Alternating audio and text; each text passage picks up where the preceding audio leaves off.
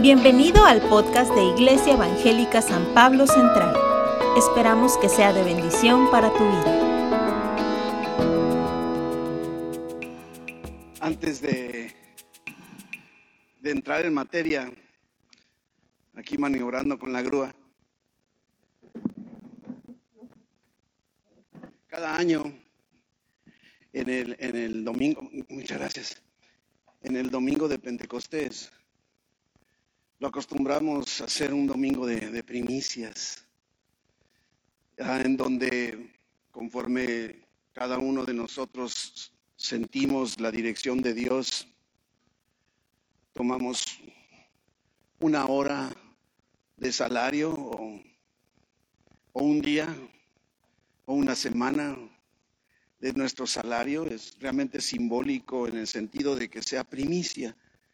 Y, para ese domingo, que ya es el próximo domingo, tomamos un sobre y en la parte de atrás, donde no esté impreso, pues le ponemos algo muy de nosotros, a lo mejor un diseño, un dibujito, unas palabras, algo en donde podamos dedicarle y vengas el próximo domingo con ese sobre, se lo puede llevar desde hoy y dedique la semana a estarle diseñando. Y el próximo domingo estaremos en ambos sitios dando un tiempo para ofrendar nuestras primicias en todo esto. Así es que, ay, perdón, ando, este, así es que, bueno, que, quería hacer eso porque ah, es muy importante que estemos en el mismo fluir en ambos sitios, es lo que estamos haciendo y está, se ha decidido a través del Consejo Pastoral. dos amigas platicando entre ellas, a lo mejor tomándose un cafecito y, ay, pues mi esposo trabaja como un burro, dice. Pues, ¿qué hace? Ay, pues es que se la pasa, se la pasa cargando bultos como burro. Y la otra le dice, pues sabes que el mío trabaja como un pez. ¿Cómo que como un pez? ¿De veras sí que hace? Nada. 2022, el año de la iglesia. Y a lo largo del año, precisamente como ah, todos sabemos, cada mes tenemos una serie. En enero nuestra serie fue titulada Nace la Iglesia. Y estuvimos viendo precisamente este concepto. Y en febrero el, el para qué la iglesia. ¿Para qué el propósito de la iglesia? Y luego en el mes de marzo vimos para quién es la iglesia. Y en abril que tenía que ver con Semana Santa, hablamos de que la iglesia resucita. Y cuando entramos al mes de mayo, es evidente que estamos ah, de acuerdo a las, digo, las costumbres de nuestra sociedad. En mayo es el mes de la mujer.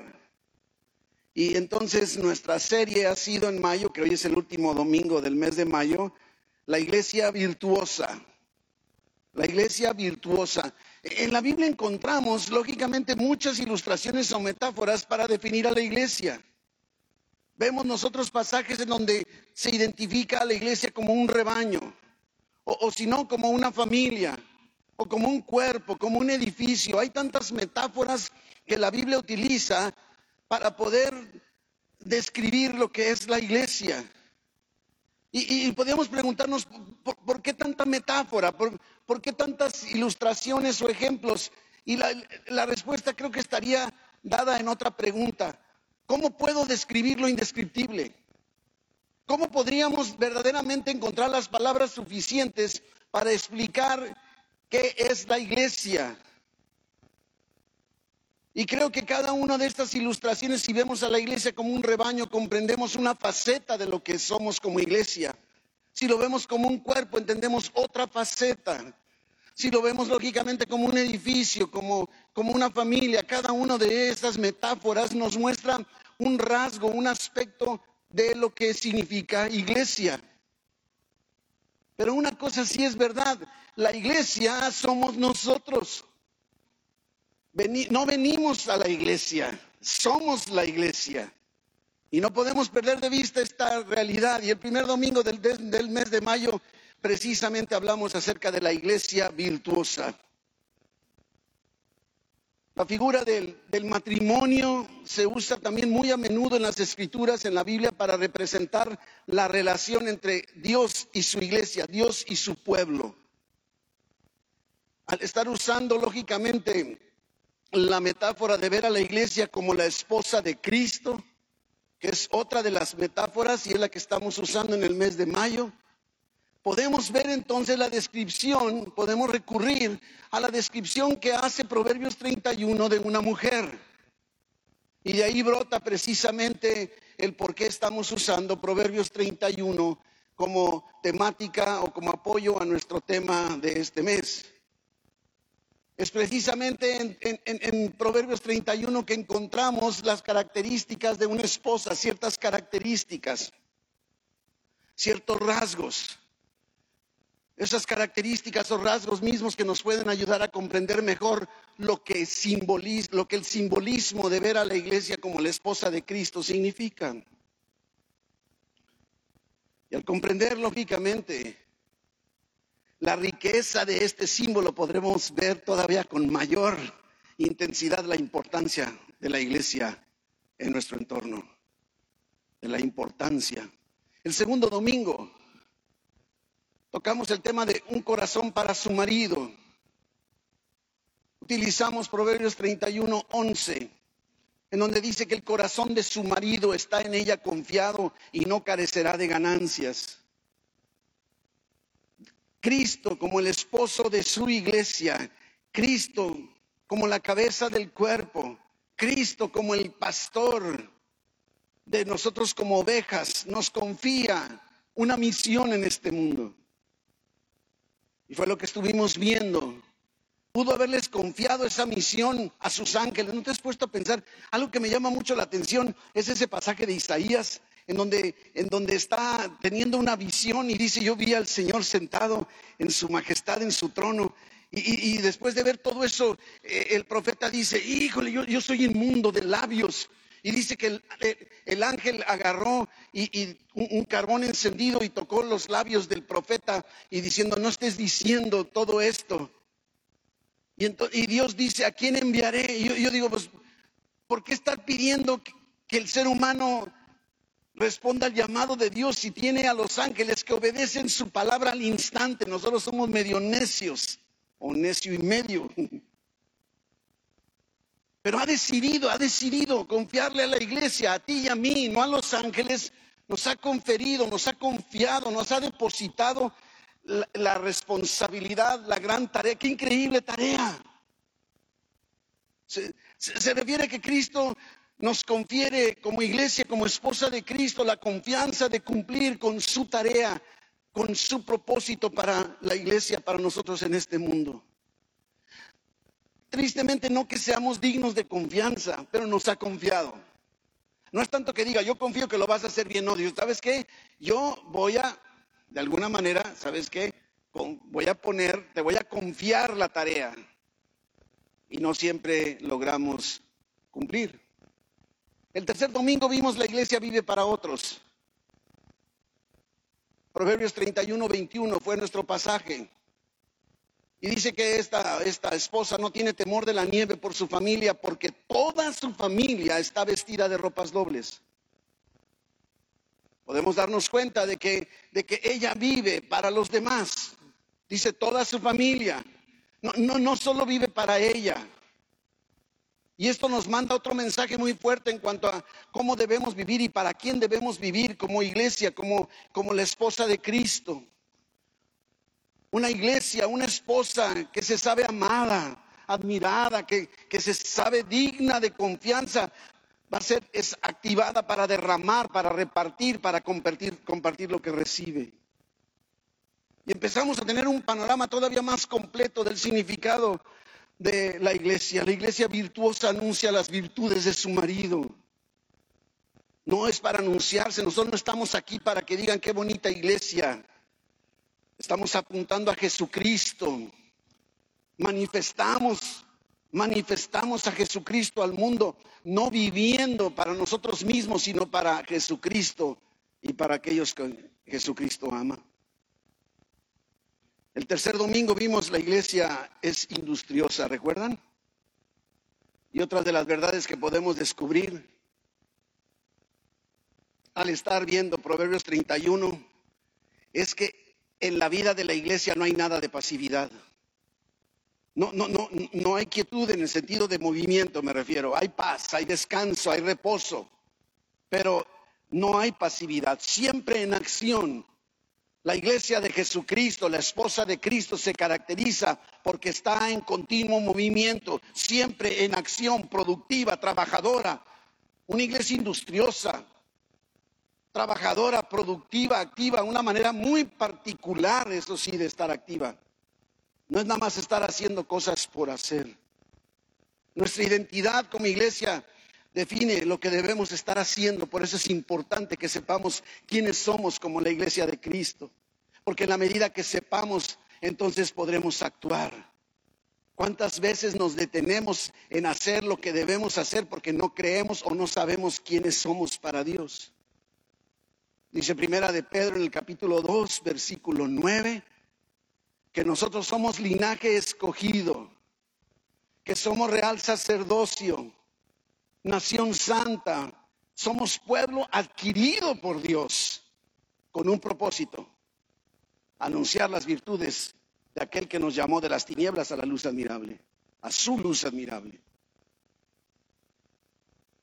La iglesia tiene el propósito de anunciar esas virtudes de Dios al mundo ¿Y cómo lo podemos hacer? A través de nuestros dones, de nuestros talentos que han sido concedidos a nosotros como parte de la iglesia por el Espíritu Santo. Habilidades sobrenaturales. Sobrenaturales. Una iglesia industriosa, trabajadora. Una iglesia con visión que siempre está siendo preparada para enfrentar el futuro. Una iglesia atractiva, congruente, fructífera, que refleja la gloria y el amor de Cristo como el esposo de la iglesia. Jesús nos ve, Jesús ve a su iglesia como la respuesta a las necesidades presentes de este mundo. Y eso precisamente es lo que nos lleva al tema de hoy. Eso nos lleva al día de hoy. Ahí en Proverbios 31, 29 ah, dice, muchas mujeres hicieron el bien, mas tú sobrepasas a todas sobrepasas a todas. No quiere decir que sobrepasas a todas las iglesias y que es que la iglesia en donde yo estoy, nosotros que somos San Pablo, no, nosotros sobrepasamos las demás iglesias. Es, de eso no está hablando. Nuestras acciones sobrepasan lo natural. Nuestro mover, nuestro, nuestro ejercer los dones sobrepasan la vida de lo natural y nos movemos hacia lo sobrenatural. La, iglesia en su identidad de esposa puede percibirse compitiendo tristemente con muchas organizaciones que hacen el bien y pudiera parecer que opacan a la iglesia con su reputación de buenas obras. He escuchado a algunos cristianos, no necesariamente de nuestra iglesia, que cuando hablan de la ONU y dicen, no, es que bueno, la ONU es la ONU, o sea, no podemos hacer tanto como ellos o, la UNESCO, ¿verdad? O el Club Rotario, o no sé cuántas asociaciones, inclusive también de rescate. Ahora con, con, las zonas de, para resguardar a los, a los migrantes o los, ¿cómo se llaman? Los que vienen de otros países. Y podríamos sentirnos como que la iglesia está quedándose corta, pero nuestra labor es sobrepasa todo eso porque nosotros como iglesia, como hijos de Dios llenos del Espíritu Santo, sobrepasamos nuestras acciones al mundo sobrenatural. Todo lo que la iglesia hace como iglesia, la esposa de Cristo, lógicamente impacta en lo espiritual, en lo sobrenatural, cosa que la ONU no puede.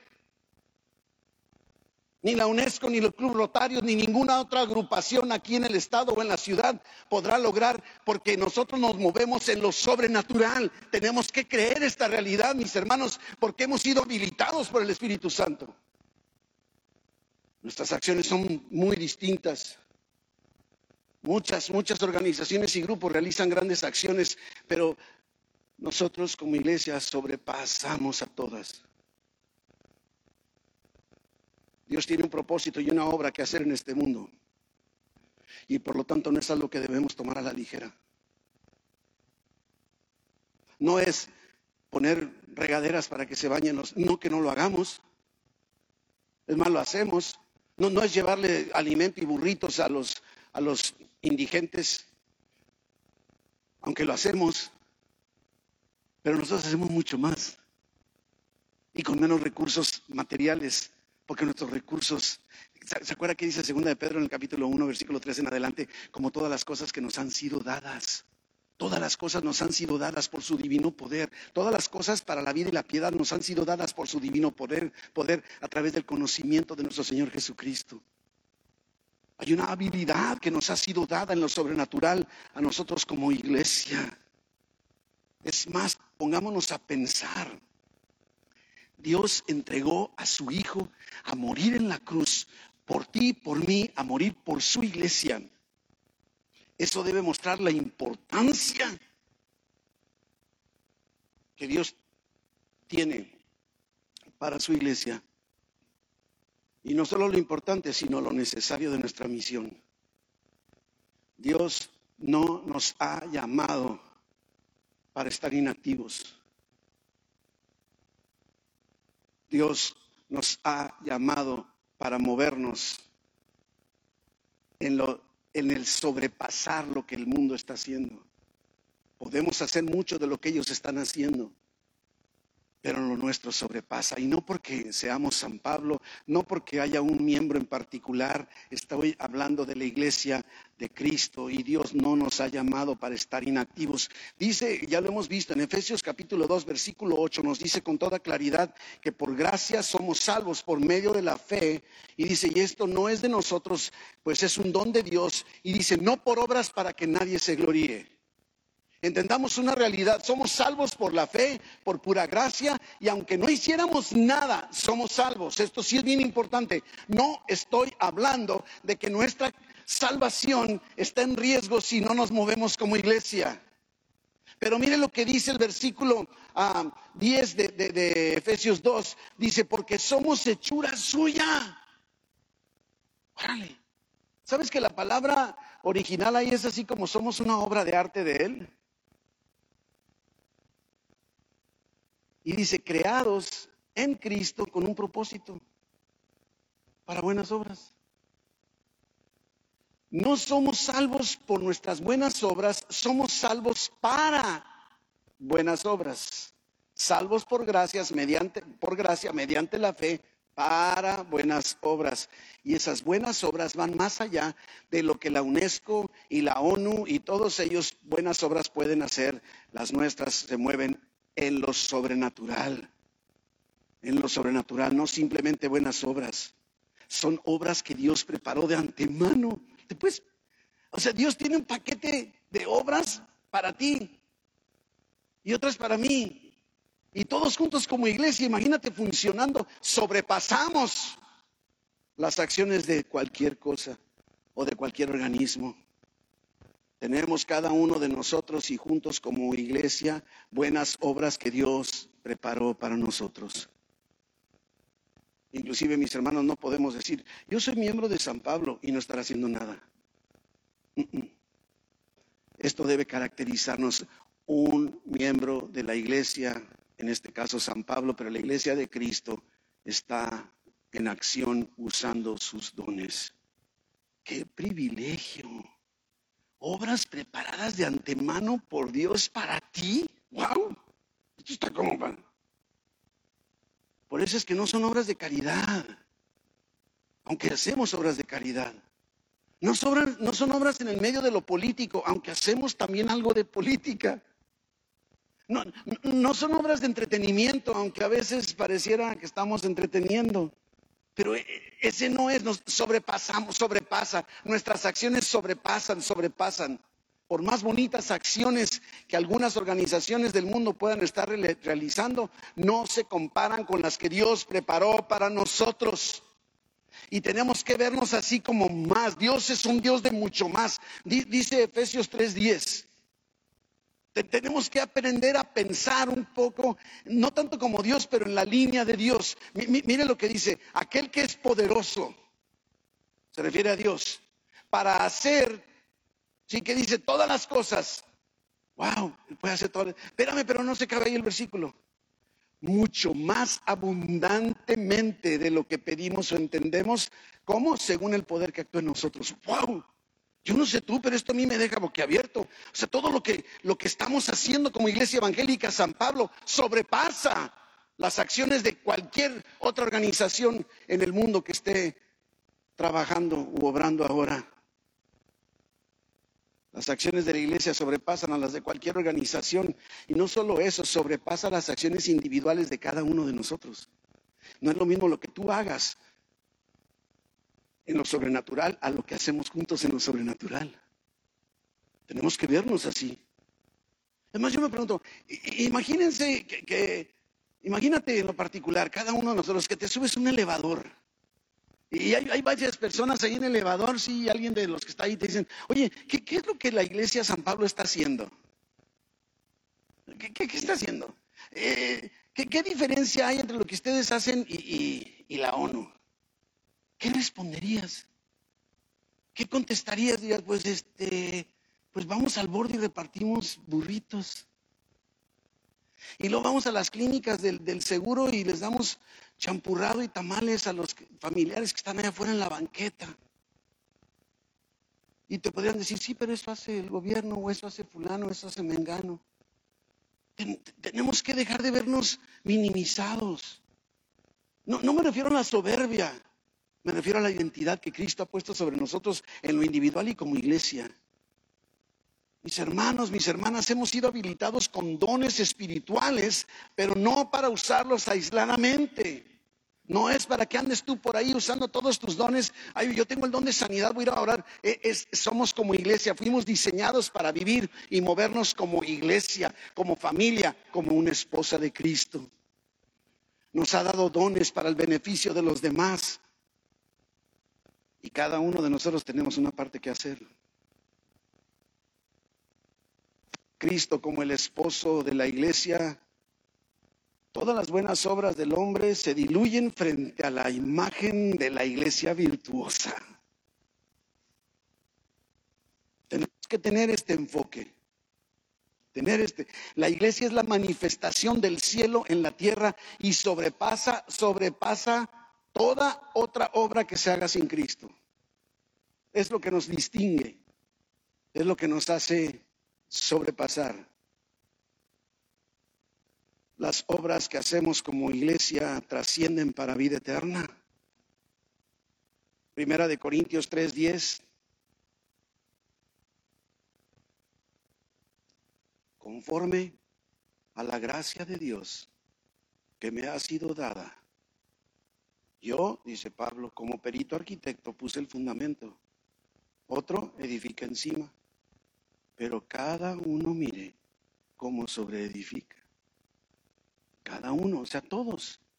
Se refiere a todos. Se fija, más metáforas, más metáforas, porque necesitamos metáforas para comprender lo incomprensible, ¿verdad? Ahora está hablando de un edificio y la construcción, pero también está hablando de, fruto. También cuando plantamos una viña, ¿verdad? Y tenemos, no sé, el fruto de esa viña en nuestras manos, el gozo de ver y saborear el fruto de algo que nosotros producimos nunca se va a comparar con aquello que podamos ir a comprar en el mercado. Excede, excede. Nosotros, la iglesia, la esposa de Cristo, sabe que todo el proceso de crecimiento de una semilla, llegando hasta producir el fruto, es sobrenatural. No estamos sembrando uvas, ni manzanas, ni peras. Estamos sembrando la semilla de la palabra de Dios que tiene poder para transformar vidas, para impactar nuestro entorno, para exceder todo aquello que está haciendo el mundo por fuera sin Cristo. Producir en lo sobrenatural. Por eso Jesucristo nos dice en Juan 15, 4, permanezcan en mí y yo en ustedes. Dice, como el pámpano, como la rama de la vid no puede llevar fruto por sí misma si no permanece en la vida, así tampoco ustedes ni nosotros, si no permanecemos en Cristo. Versículo 5 dice Jesús, yo soy la vid, ustedes son las ramas. El que permanece en mí y yo en él, este lleva mucho fruto, porque separados de mí, nada podréis hacer. Permaneced en Cristo, conectados a Él. Cristo fluyendo su vida al mundo a través de la iglesia, a través de nosotros, a través de su esposa. Necesitamos vernos en esta perspectiva que Dios eh, tiene para nosotros. Es como ve su iglesia. No es para que nos reunamos aquí nada más los domingos y que se siente tan bonito tener comunión entre nosotros, gozarnos y cantarle al Señor. Permanecer en Cristo, conectados a Él, Cristo fluyendo su vida al mundo a través de la iglesia y entonces podremos producir fruto a través de nuestras obras. Un fruto que transforme vidas. Y creo que aquí cada uno de los que estamos somos testimonio de ese fruto que ha transformado nuestras vidas. Hemos sido transformados por el fruto de la iglesia de Cristo en nuestra iglesia San Pablo. Proverbios 31, 30. Engañosa es la gracia y vana la hermosura. La mujer que teme a Jehová, esa será alabada.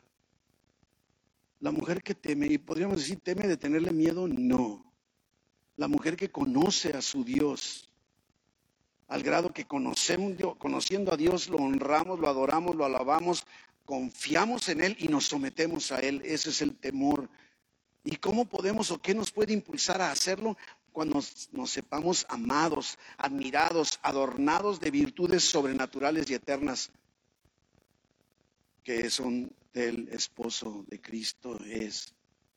Este es el tiempo de amar y de creer lo que Jesús declara que somos. Somos la iglesia, la esposa de Cristo, la iglesia virtuosa. Debemos deshacernos de los ojos terrenales, de las opiniones de la carne y las sugerencias superficiales y profundizar en el conocimiento de quién es nuestro Dios para poder amar lo que Él ama. ¿Cómo podemos criticarnos unos a otros? Esa persona que a lo mejor te incomoda, Dios lo ama igual que a ti. ¿Cómo podemos ignorar un mundo que se está perdiendo allá afuera cuando Dios los ama a ellos igual que como te ama a ti, como nos ama a nosotros? Es en la medida que lo vamos conociendo que decimos, sí a todo lo que Él dice, a todo lo que Él enseña, a todo lo que Él aconseja. Y decimos no a todo lo que Él aborrece y además no al pecado que nos daña y nos separa de nuestra identidad. Esa es la iglesia, la esposa de Cristo. Y nuestras acciones sobrepasan la de todos los demás. Porque nos movemos en lo sobrenatural debes creerte esta verdad de la identidad que Cristo ha puesto en ti, que nos movemos en lo sobrenatural. Ahora tenemos al concluir que hacer esta distinción que usualmente hacemos cada domingo, importante sobre todo si estás aquí por primera vez, que sepamos que la iglesia está formada por todos aquellos que hemos aceptado la invitación de Dios. La invitación ha sido hecha para todos, está abierta para todos, pero cuando aceptamos la invitación de Dios, entonces pertenecemos, somos incorporados a la iglesia. Dice Romanos 10, en el versículo 8 en adelante, que dice, la Biblia dice acerca de ti está la palabra, en tu boca y en tu corazón. Esta es la palabra de fe que predicamos y ahí va cuál es que si confiesas con tu boca que Jesús es el Señor y crees en tu corazón que Dios lo levantó de los muertos, serás salvo. Serás salvo. Porque con el corazón se cree para justicia, pero con la boca se confiesa para salvación. Pues la escritura, la Biblia dice, todo aquel que en él creyere no será avergonzado.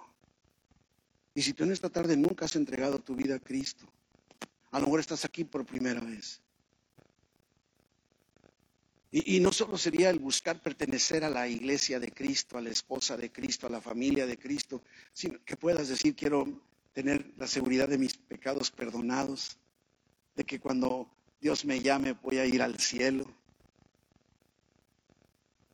el mismo Evangelio de Juan nos dice con toda claridad que si recibimos a Jesús, si entregamos nuestra vida a Cristo, Dios nos adopta como sus hijos y entonces somos bienvenidos a la familia, al cuerpo, a la iglesia. Y si tú estás aquí y nunca has dado este paso, donde tú digas, no he entregado mi vida a Cristo antes, si quieres hacerlo el día de hoy, antes de concluir, yo quiero invitarte que levantes tu mano y digas, yo quiero entregar mi vida a Cristo. Dios te bendiga, Dios te bendiga. Que digas, yo, yo no quiero seguir caminando igual, Dios te bendiga allá también. Ya, no quiero seguir igual, quiero entregar mi vida a Cristo. Quiero, quiero, quiero precisamente empezar a caminar con la certeza de que Él va conmigo en todo momento. Y ahí donde está aquellos, digo, toda la iglesia cerremos los ojos, pero los que levantaron su manita, solo, solo dile a Jesús, Jesús, te entrego mi vida. Te entrego todo, todo mi ser, todo lo que soy. Reconozco y confieso que moriste en la cruz por mí para el perdón de mis pecados y para darme vida eterna. Gracias por la salvación que ahora en Cristo me has dado y porque ahora soy tu hijo, tu hija, miembro de la familia tuya, Padre. Te doy gracias en el nombre de Jesús. Amén. Amén, amén. Denle un fuerte aplauso a aquellos que recibieron a Jesús ahorita.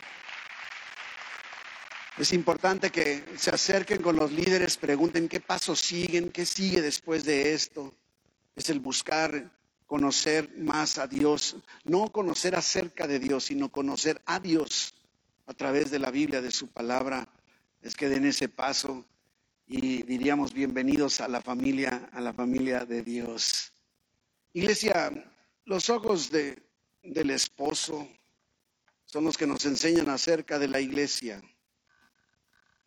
Es triste que dentro de nosotros como iglesia puedan surgir juicios, en contra de algunos de nosotros o algunos unos de otros o de la misma iglesia, una iglesia que Dios mismo engendró y diseñó. Debemos buscar creer, arrepentidos de lo que hemos hecho, recibiendo lo que Dios dice acerca de lo que somos en verdad. Por eso es importante cuando habla de la esposa, porque tenemos que ver cuando, cuando esposo y esposa dice la palabra, no serán ya más dos, sino son una sola carne. Igual como iglesia, viendo esa metáfora de nosotros como iglesia, como la esposa, el que tú hables de alguien más, estás hablando mal de ti mismo, estás hablando mal de la esposa. Sí. Solo el que ama puede ser usado por el esposo para levantarla, para hermosearla y manifestar todo lo que ya es nuestro lo que ya nos ha dado. La conducta de nosotros como iglesia no siempre va a ser congruente. Pero aún así no cambia nuestra identidad verdadera. Somos iglesia, la esposa de Cristo, la mujer virtuosa, somos su iglesia y nuestra conducta está en proceso de transformación continua. Y conforme nosotros como iglesia creamos y nos pongamos en las manos de Dios, quien nos ama entrañablemente, estaremos siendo el reflejo visible de un Dios invisible. Iglesia, levántate virtuosa y anuncia con tu fe y con tu conducta las virtudes de aquel que te llamó de las tinieblas a su luz admirable, honrando la iglesia honramos y santificamos al Padre y al Hijo. Es importante que tengamos esta visión, una perspectiva. Cierra tus ojos, mi hermano. Cierra tus ojos. Padre, en el nombre de Jesús, que tu Espíritu Santo venga trayendo una revelación sobre cada uno de nosotros, de nuestra identidad, la identidad definida por ti y no la de unos por otros que en medio de cualquier circunstancia, cualquier problemática, cualquier fricción que pueda existir, Señor, que caminemos con los ojos puestos en ti, como aquel siervo tuyo que se sostuvo como viendo al invisible, que podamos caminar así como iglesia, como familia, como cuerpo, como edificio, como rebaño, sabiéndonos amados por ti, habilitados en lo sobrenatural. Espíritu Santo, redarguye en el conocimiento de quiénes somos en verdad. Tu iglesia. Y nuestras acciones son en lo sobrenatural. Porque estamos habilitados por tu Espíritu Santo. Y como Jesús dijo antes de ir, cosas mayores que estas ustedes harán. Tu Espíritu Santo nos ha habilitado precisamente para hacer cosas que sobrepasen todo lo natural. Iglesia, nos movemos en lo sobrenatural, habilitados por el poder del Espíritu Santo donde quiera que vamos, llenos de todo poder, de toda unción. Lo creemos, lo vivimos.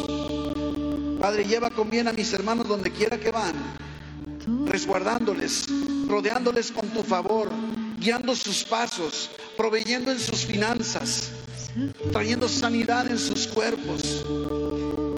En medio de todas estas noticias en el mundo malas, que pudieran asustar, Señor. Que tu Espíritu Santo traiga un reposo, la paz que sobrepasa todo entendimiento.